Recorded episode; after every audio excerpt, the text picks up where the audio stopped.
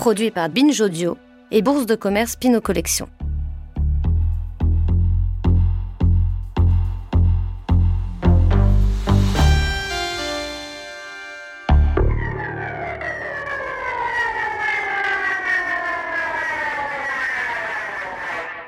La rumeur bruise dans les rues du Lower East Side à Manhattan. Agnès serait partie. Elle a pris ses clics et ses claques et elle est partie. Personne ne sait où. On a bien essayé d'en savoir plus. On s'est rendu à la Pace Gallery, voir Arne Glimcher, son ami marchand d'art, mais il n'avait rien de plus à dire. Ah si, en partant, elle lui a confié son matériel de peinture pour qu'il le donne à un jeune artiste. Elle s'est débarrassée de ses pinceaux, de ses chevalets, de ses grattoirs. Elle a dit adieu à son art.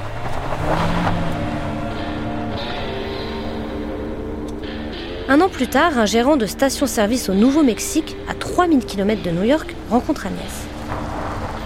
Il ne sait pas qui elle est. Il ne sait pas d'où elle vient. Tout ce qu'il sait, c'est qu'il a un terrain à louer. Ce n'est pas un lieu très accueillant. Il n'y a pas d'eau, pas d'électricité, pas de voisins non plus. Mais il le loue à cette femme qui n'a besoin de rien. Sur ce terrain, Agnès construit elle-même sa maison, en adobe, sorte de brique en terre.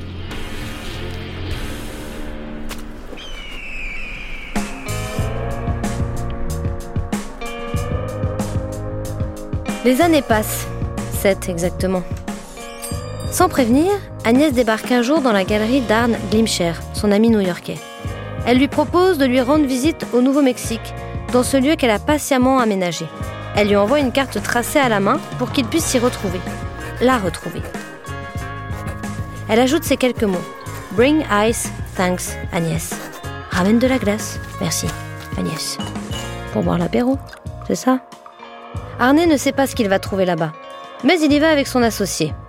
Et là, surprise, il découvre de nouvelles toiles, des tableaux composés de bandes horizontales ou verticales, alternant bleu clair glacé et rouge tirant vers le rose. L'émotion est immense. Ces toiles lumineuses et intenses le bouleversent. Il réalise qu'Agnès a repris ses pinceaux. Alors que personne ne l'espérait, elle a recommencé à peindre.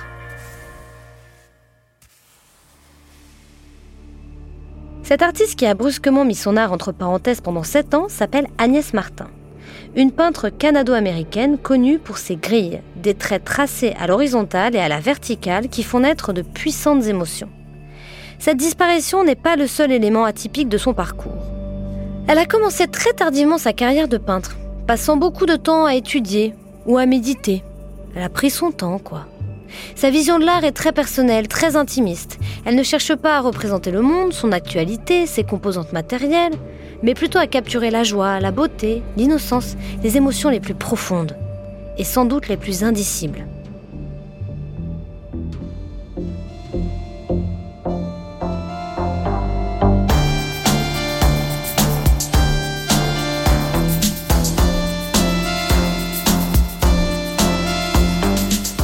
Every day I painted, I got closer and closer to abstract painting, but it took me 20 years.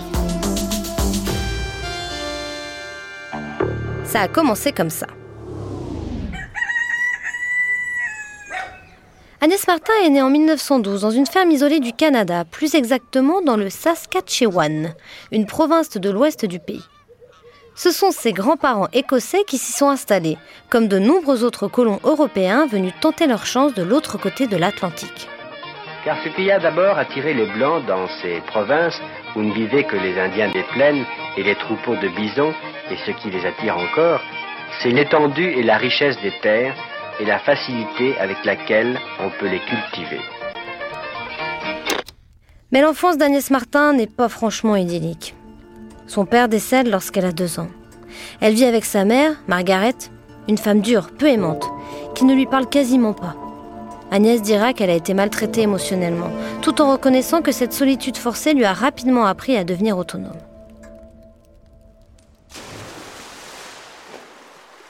La famille s'installe à Vancouver. Adolescente, Agnès Martin devient une excellente nageuse et manque de se qualifier dans l'équipe olympique canadienne de natation. Finalement, elle choisit d'étudier aux États-Unis et s'inscrit en 1941 à l'Université de Columbia à New York. Elle vit de petits boulots et s'initie à l'art moderne. Elle commence à envisager une vie d'artiste, mais prend son temps. Presque 15 ans. Tranquille. Avant d'obtenir une maîtrise en art moderne à une époque où l'expressionnisme abstrait est sur le devant de la scène.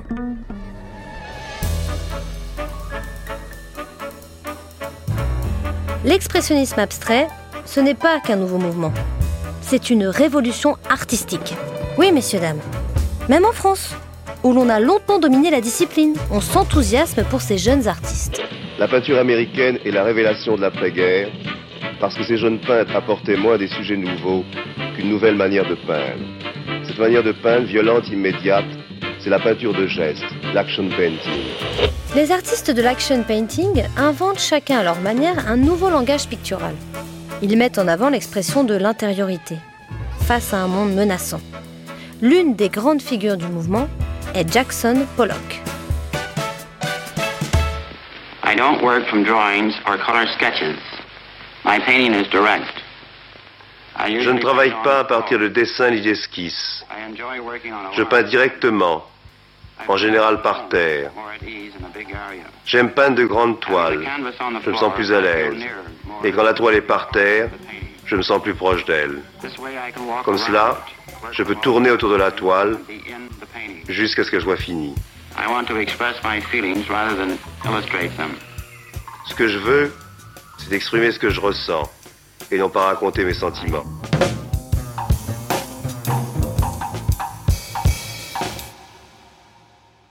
Agnès Martin est plus âgée que cette génération de peintres et se revendiquera comme une artiste expressionniste abstraite tardive.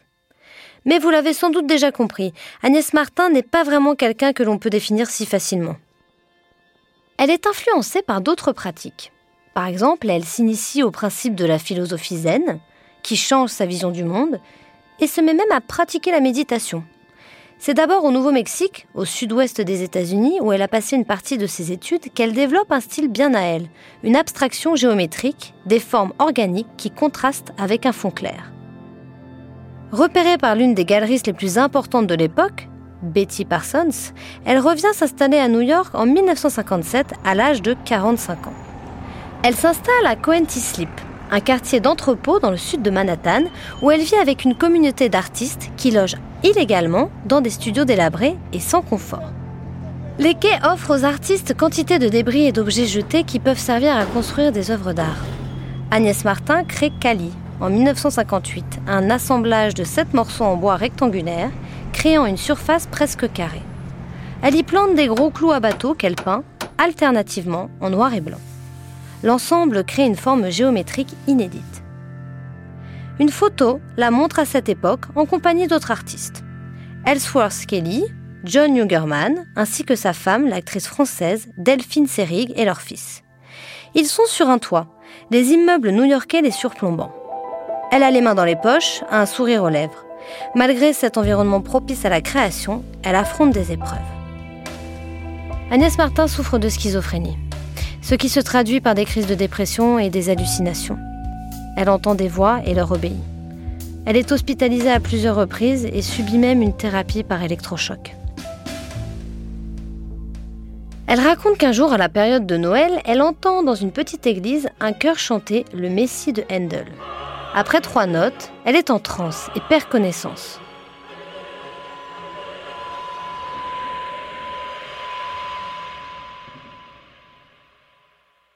Je n'ai repris mes esprits qu'une fois la chose terminée. Je n'ai entendu que trois notes, dira-t-elle. En 1964, elle crée The Tree, qui marque une étape importante de sa carrière d'artiste.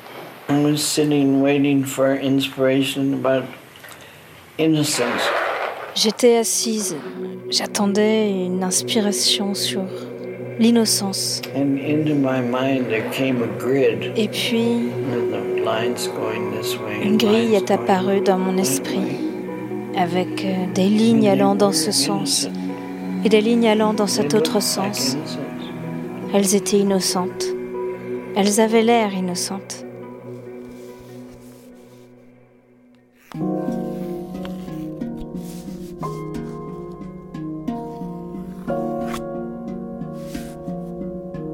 Ce tableau s'appelle donc Tree. Mais ne représente pas formellement un arbre.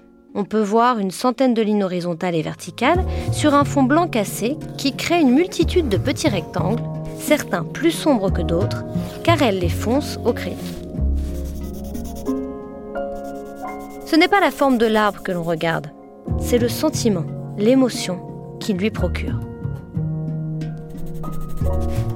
Ces tableaux de grille représentent pour elle le début de sa carrière.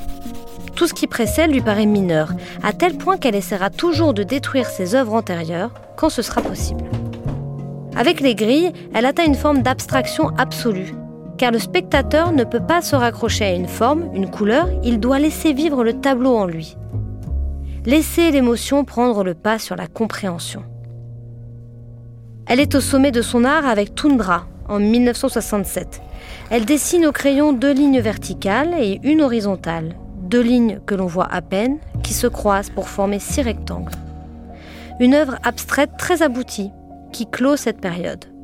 Car Tundra sera le dernier tableau qu'elle peint avant son départ inopiné de New York.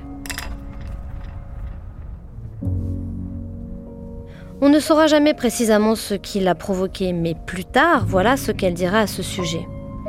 J'ai quitté New York en 1967 parce que chaque jour, je sentais soudain que je voulais mourir et c'était lié à la peinture. Il m'a fallu plusieurs années pour découvrir que la cause en était un sentiment de responsabilité démesuré.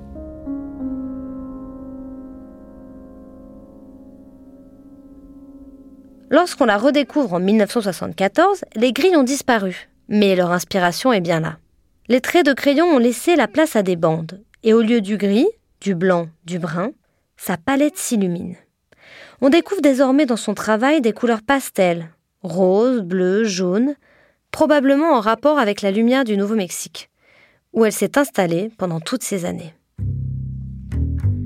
Au Nouveau-Mexique, elle s'est imposée une vie d'ascète, sans électricité ni téléphone. Au cours d'un hiver, elle s'est imposée de ne manger que des tomates, des noix et du fromage à pâte dure. Les voix ont continué, lui interdisant notamment d'écouter les musiques qui la bouleversaient le plus, ou de prendre un animal de compagnie. Ce retrait du monde a renforcé son rapport à son intériorité. Pour peindre, elle ne réfléchit pas à une idée. Elle n'a pas besoin de lire les journaux, de s'informer, de chercher un sujet. Non. Pour peindre, Agnès Martin attend. Chaque jour, et pendant 20 ans, je me suis dit, qu'est-ce que je vais faire maintenant? Voilà comment je demande l'inspiration. Je n'ai pas d'idée.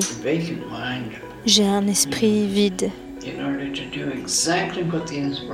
Dans le but de faire exactement ce que l'inspiration me dicte de faire.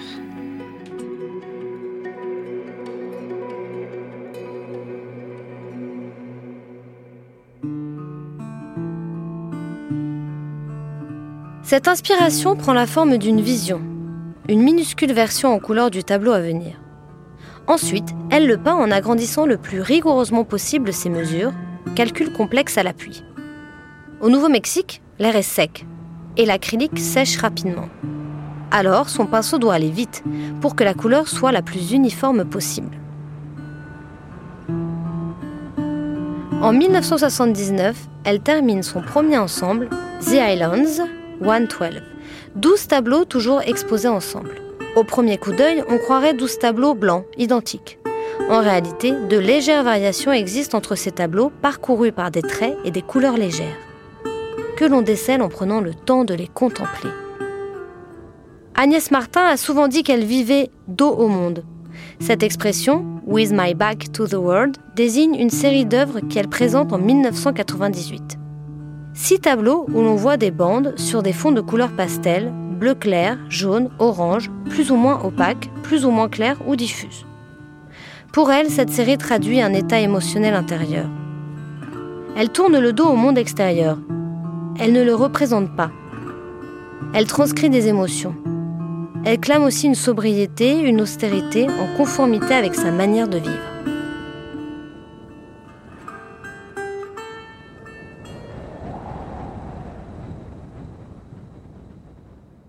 Le galeriste qui a redécouvert Agnès Martin en 1974, c'est Arne Glimcher.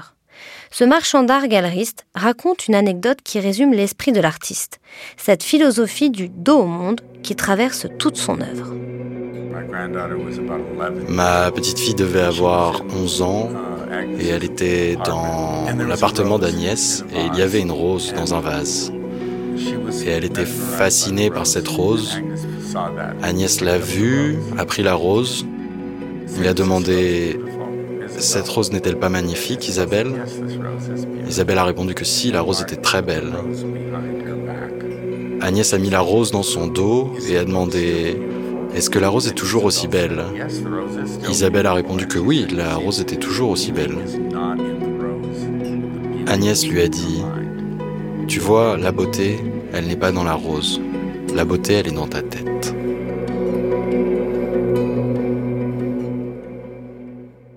En 1993, âgée de 80 ans, elle réduit la taille de ses œuvres pour pouvoir continuer à les soulever.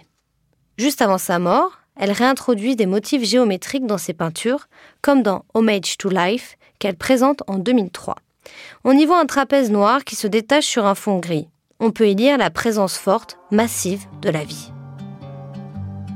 Avant de mourir, Agnès Martin a demandé à ses amis que ses cendres soient dispersées sous un abricotier du jardin du musée Harwood à Taos, au Nouveau-Mexique. Dans ce musée sont exposées sept de ses peintures. Mais la loi interdit la dispersion des cendres. Alors, au printemps suivant sa mort, plusieurs de ses amis se rassemblent et accèdent au jardin en escaladant le mur du musée. Ils creusent un trou sous les racines de l'abricotier et dispersent les cendres d'Agnès sous la terre. Comme 40 ans plus tôt, Agnès Martin a quitté le monde. Mais elle l'a fait exactement comme elle le voulait.